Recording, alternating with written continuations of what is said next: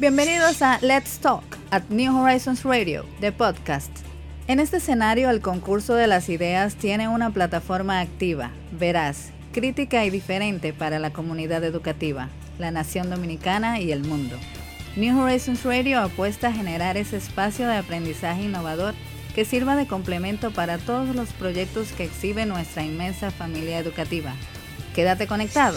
Un nuevo capítulo comienza ahora. New Horizons Radio. Bienvenidos de nuevo a New Horizons Radio. En el día de hoy nos vestimos de cine.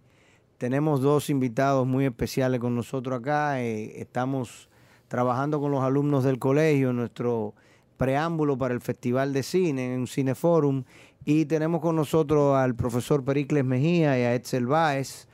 Eh, el profesor Pericles, que ¿qué, una trayectoria muy larga en, la docencia y en el trabajo en las aulas promoviendo el séptimo arte.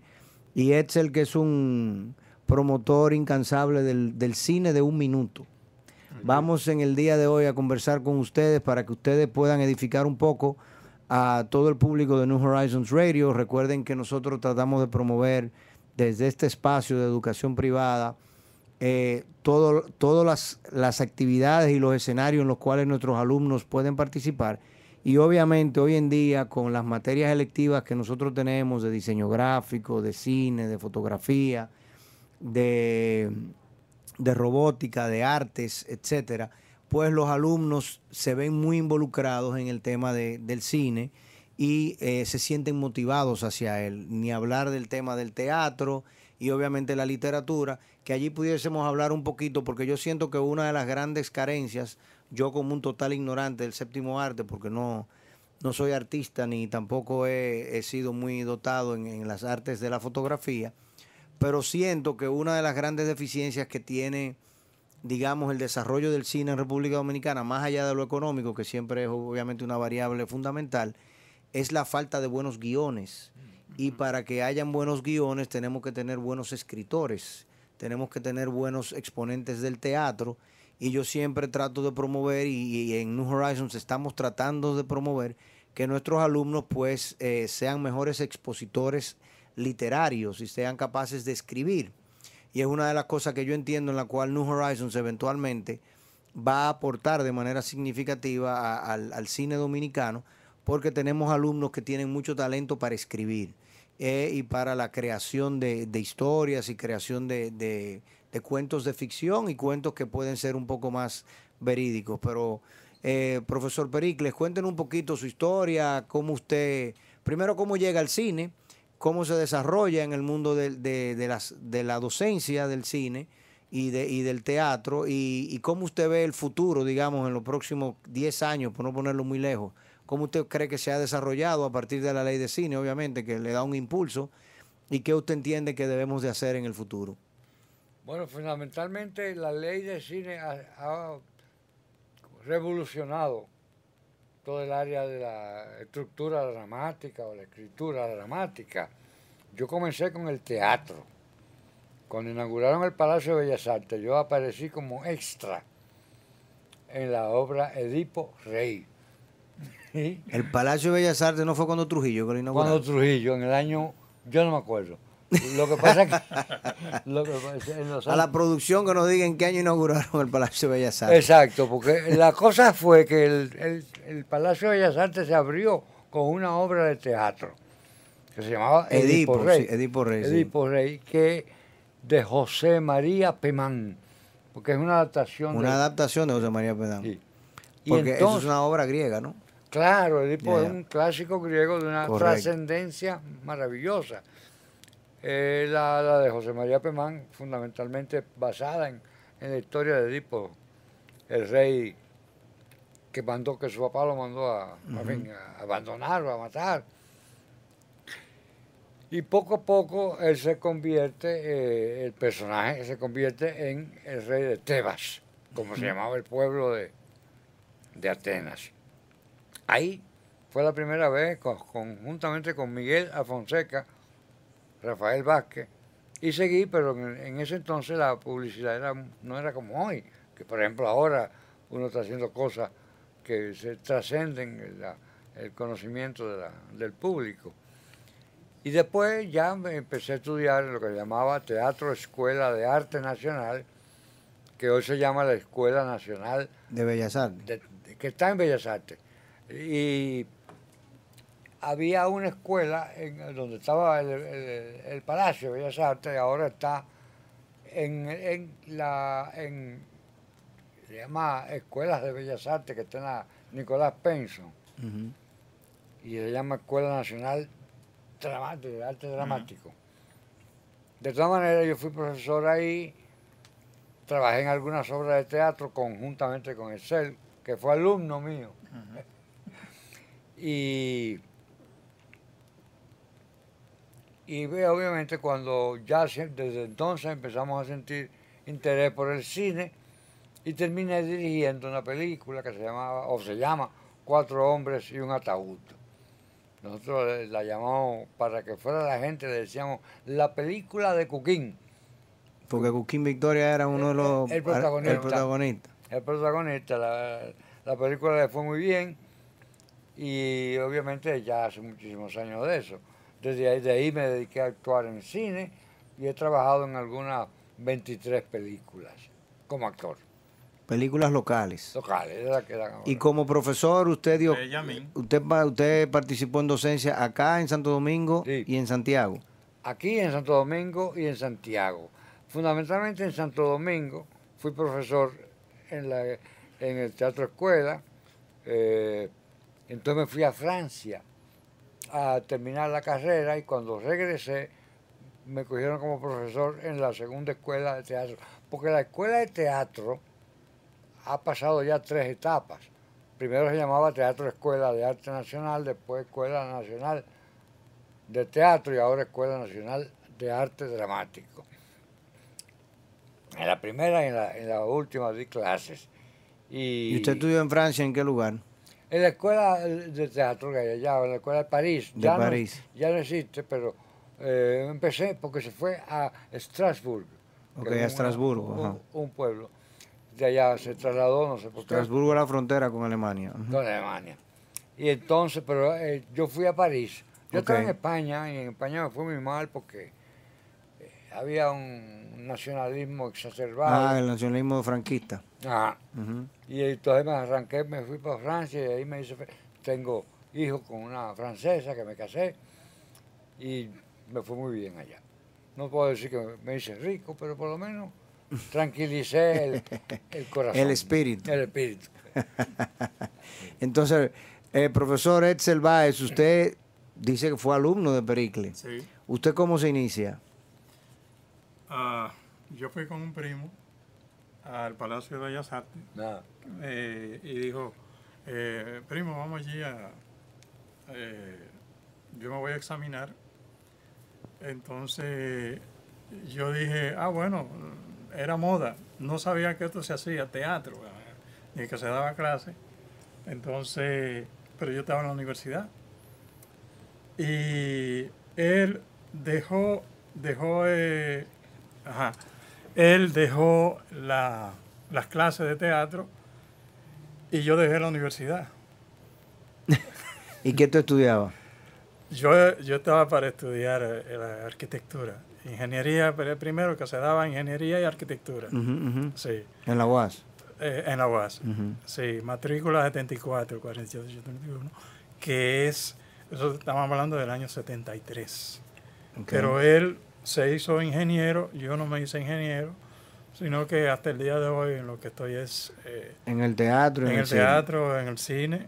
Hice con Pericle eh, interpretando el papel protagónico el 339, a mí Abel, que es eh, la trágica muerte y toda la investigación que hizo el régimen de Balaguer sobre el caso. Y Pericle hace el del fiscal procurador de, de ese caso. La ¿Y tú haces de Amin Abel? ¿Eh? Tú no haces de Amin Abel, tú haces de un No, investigador. no, no, yo simplemente fui el guionista y el director. Ah, ok, Y perfecto. cargué también con todas las, las deudas. No, yo, Pero la película está ahí, la película circula mejor en Estados Unidos. eh, ya pasan de 80 las universidades y college que la han comprado, hemos hecho eh, forum también, lo pagan bastante bien. Y se hacen los forums a través de otra, yo no domino el inglés y se hace a través de una persona, de un Sí, porque- intérprete. Y hago festivales de película de un minuto, que fue como comenzó el cine. El cine llegaba hasta los 58 segundos porque era la cantidad de películas que podía albergar las cámaras. La cámara. Sí, que duraban cerca de un minuto. La cinta no, no daba para más de ahí. No daba más, para más de ahí. Incluso Y era, la- pero no era cine mudo.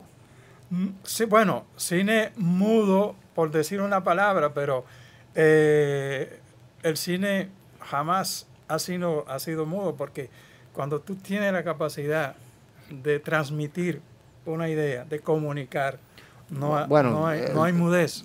No, lo que tú logras es no. interpretarlo, pero, pero en Sí. definitiva es mudo, o sea, no tiene audio. Sí, bueno, sí, no tenía, no tenía audio en ese entonces. Cuando los Lumière lo, lo inventaron, ¿no? Sí, incluso en América Latina, bueno, América toda, las primeras eh, películas que se, que se exhibieron fue en, el, en el año 1897 en el país, en lo que se llamó, que hoy se llama el Panteón de la, de la República, ¿no? O sea, eh, esa vez se, se llamaba La República y era un cine donde exhibieron 11 películas. 1891. No, 97. Siete.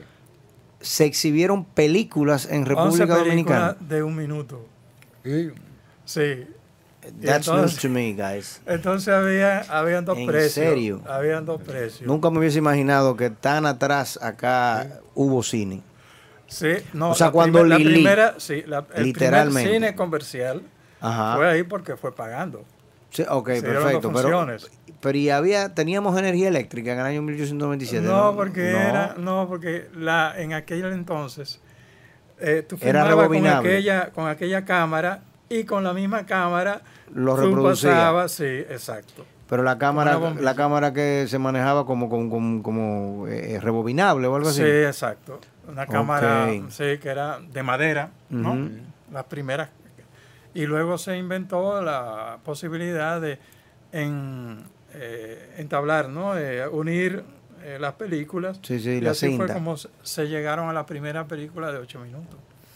Entonces yo decidí hacer película, festival de películas de un minuto, porque es una forma de empezar a, es un desafío, contar una, crear una narrativa eh, con una trama que te, Que te que te, atraiga. habla, que te hable de un tema en concreto, ¿no?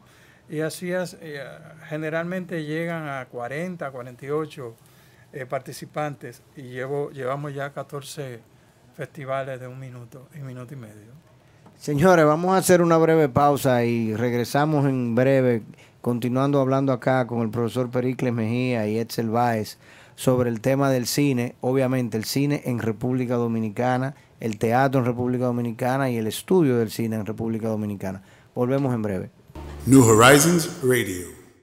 Bien, continuamos acá en New Horizons Radio en el día de hoy con el profesor Pericles Mejía y Edsel Báez conversando sobre cine.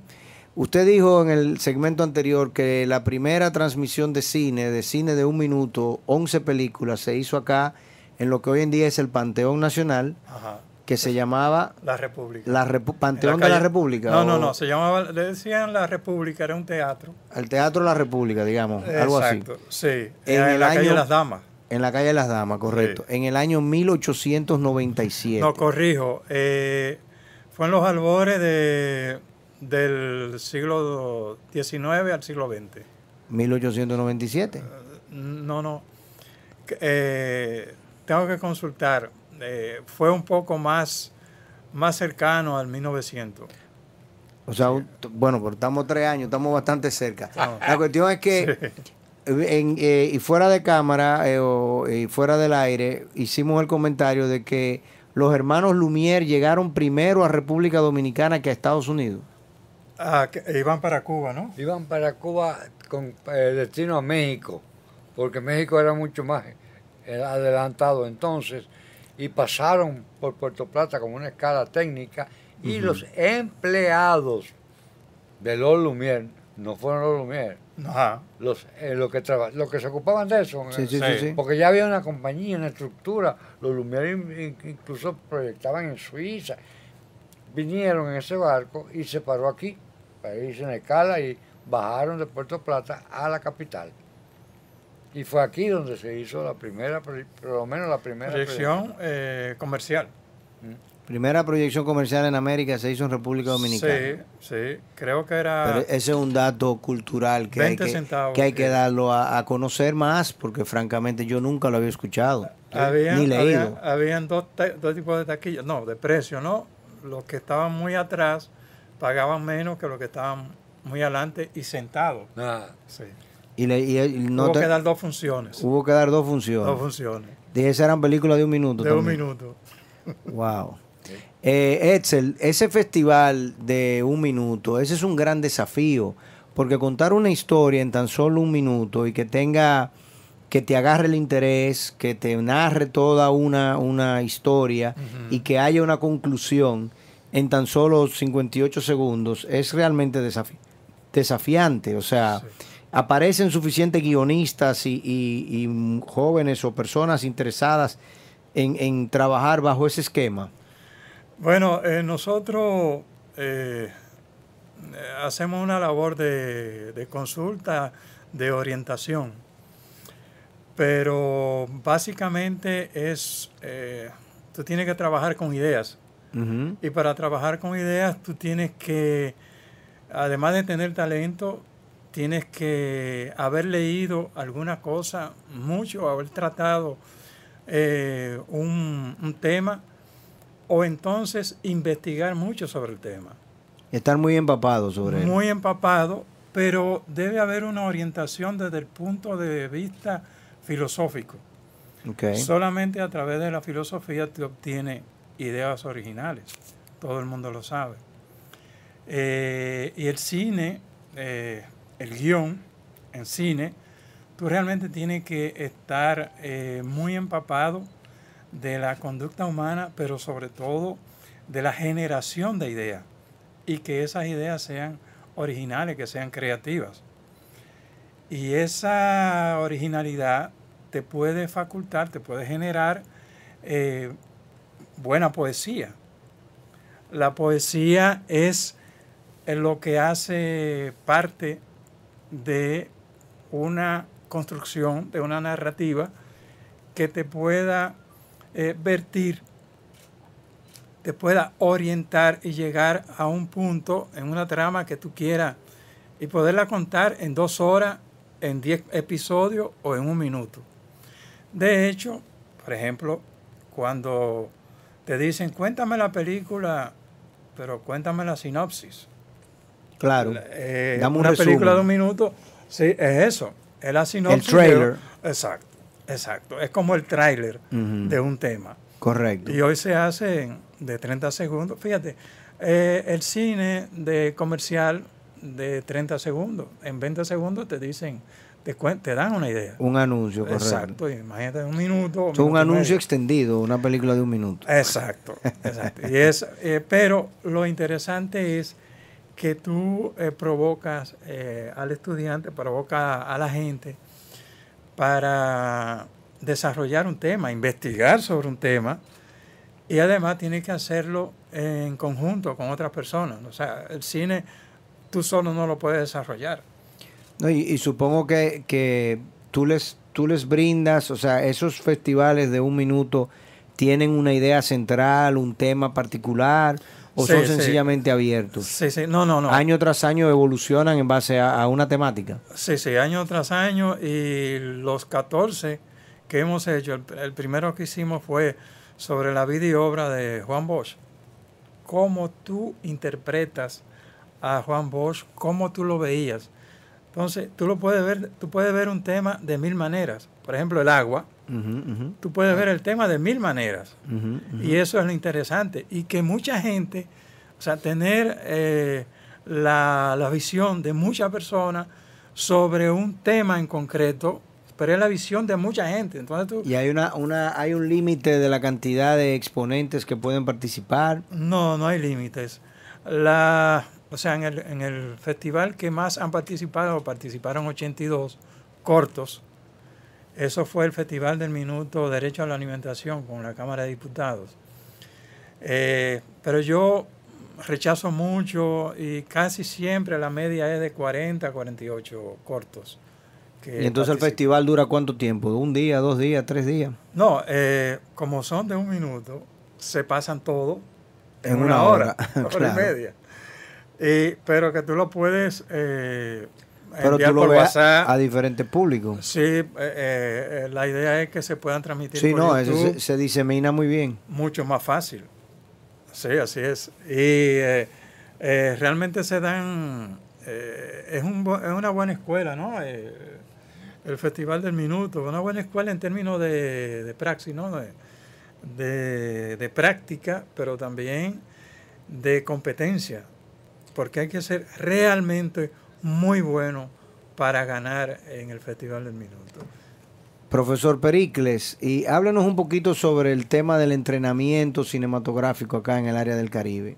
Es una estructura no lucrativa o sea, es una organización que fue fundada o fue financiado, es financiada por Lántica Media para certificar aquellos, el personal que trabaja en la industria del cine. Cuando uno habla el personal que trabaja en la industria del cine, estamos hablando de técnicos como electricista, fotógrafo, eh, en fin, todo el que está detrás de la cámara, camarógrafo, todo. Y en este país existe una cifra. Está en 3.8. Basado en 60 personas, o sea, ahí trabajan por lo menos 60 personas para hacer una película. ¿Y el 3.8 qué es? 3.8 eh, crew, como el crew o tripulación. O, eh, el staff, te dice. El personal, sí, exacto. ¿Pero qué significa 3.8? No entendí. Que hemos llegado a, con entrenamiento cinematográfico del Caribe, hemos llegado a crear 3.8. O sea, hablo del cine local, pero también hay que pensar que el cine eh, exterior que viene aquí, ah, por ejemplo, la película XXX que vino hace poco, se filmó aquí, utilizó Casi 100, personas. Mucho personal de acá. Entonces, ese personal, eh, para hacer una película basada en 60 personas, llegó a, ese número que yo dije ahora, porque pueden trabajar en tres películas al mismo tiempo. Ah, ya. O sea, tú filmas una película, pero el camarógrafo de esta película no está disponible para otra película, porque está trabajando en esta. Pero hemos logrado certificar internacionalmente 3.8. Y estamos esperando que ya para este año lleguemos a 7. ¿Y, ¿Y dónde queda eh, dicha, dicha escuela? No es una escuela, es una, una institución educativa, es una institución que procura, trabaja con escuelas internacionales. Para certificarlos. Para certificarlos, preparan talleres, preparamos talleres que son eh, por ejemplo, el sindicato de cine de Argentina tiene una escuela, o sea, tiene los técnicos que hacen películas ya, vienen. Y certifican a los alumnos acá. Y hacen un, exacto, una especie de taller. ¿Y esos talleres se dan típicamente dónde? Por lo regular en, instituciones educativas. Hemos dado en Bellas Artes, hemos dado en varias escuelas y también en universidades eh, el UNIBE, yo tengo los datos aquí, se los dejé a, esta niña para que tuviera los datos, porque nosotros tenemos también colaboradores. Por ejemplo, la. ¿Dónde está? No lo tengo aquí. La. Aquí está. La escuela no es un sitio donde se va. A veces hacemos talleres en, en Atlántica porque cabe la gente o porque es más cómodo. Mira, entre el 2012 y 2018, porque el entrenamiento cinematográfico del Caribe se fundó en 2012. Okay. Del 2012 al 2018,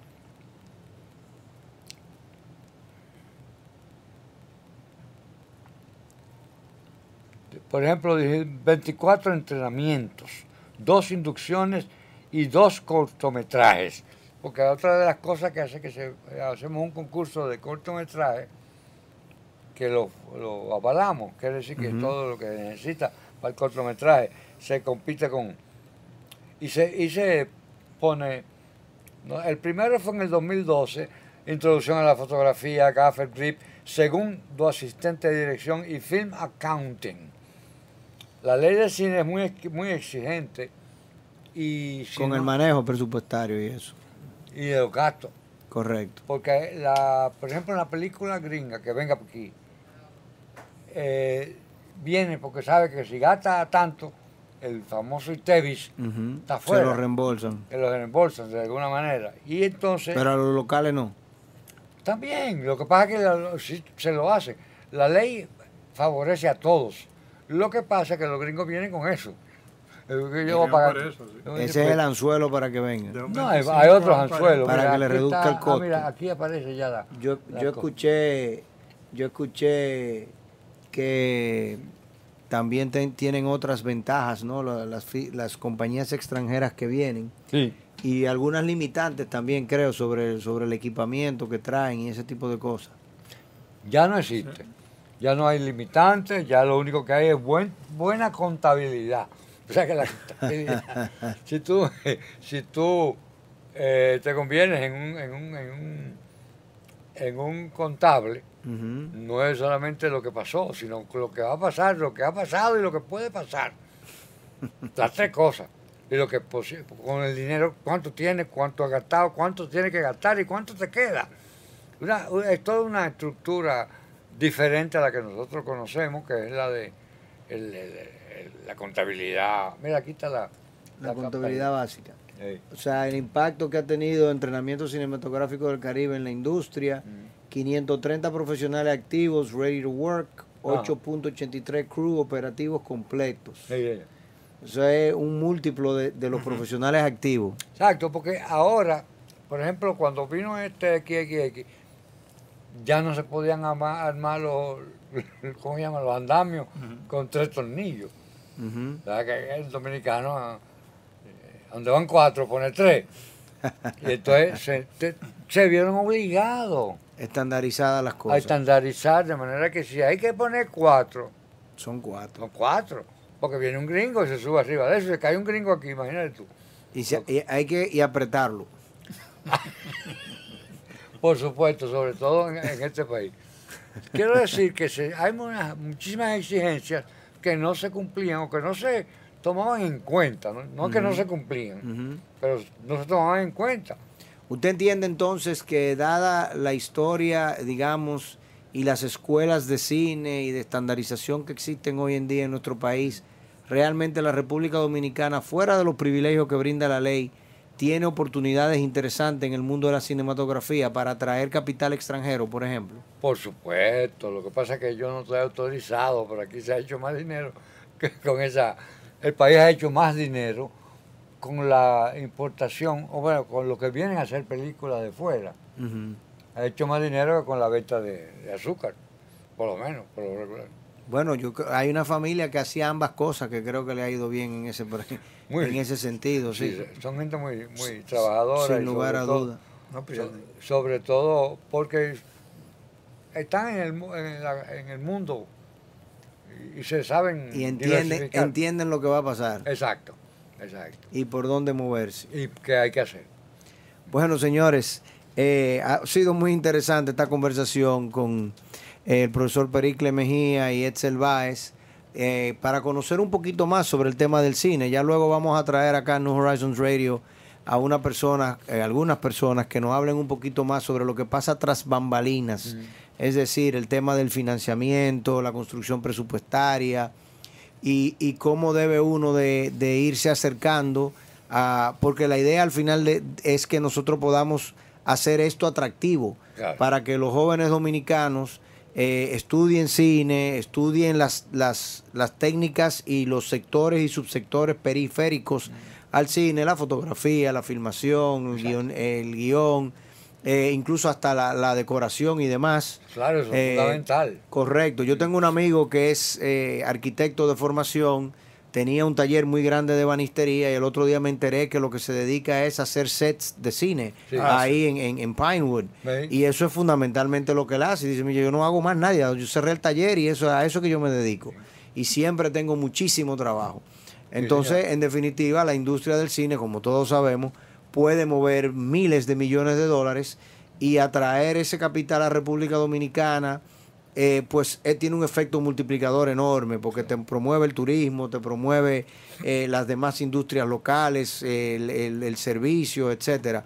Entonces, y posiciona a la República Dominicana. Imagínate si, si las imágenes de esas películas de acción se viese la ciudad de Santo Domingo, la ciudad de Santiago, la Romana, o Baní, o lo que sea, y no solamente Nueva York, San Francisco, Los Ángeles, eh, Miami. Eso a nosotros no, no- nos sería de muchísima relevancia. O sea que hay que seguir promoviendo el trabajo que ustedes como pioneros iniciaron y que Excel todavía está eh, promoviendo a través de su festival de cine. Eh, acá en el Cineforum pues vamos a ver algunos de los trabajos que ustedes han presentado y han trabajado. Señores, muchísimas gracias por su por el seguimiento que nos han dado y tenemos mucho más contenido acá en New Horizons Radio. New Horizons Radio.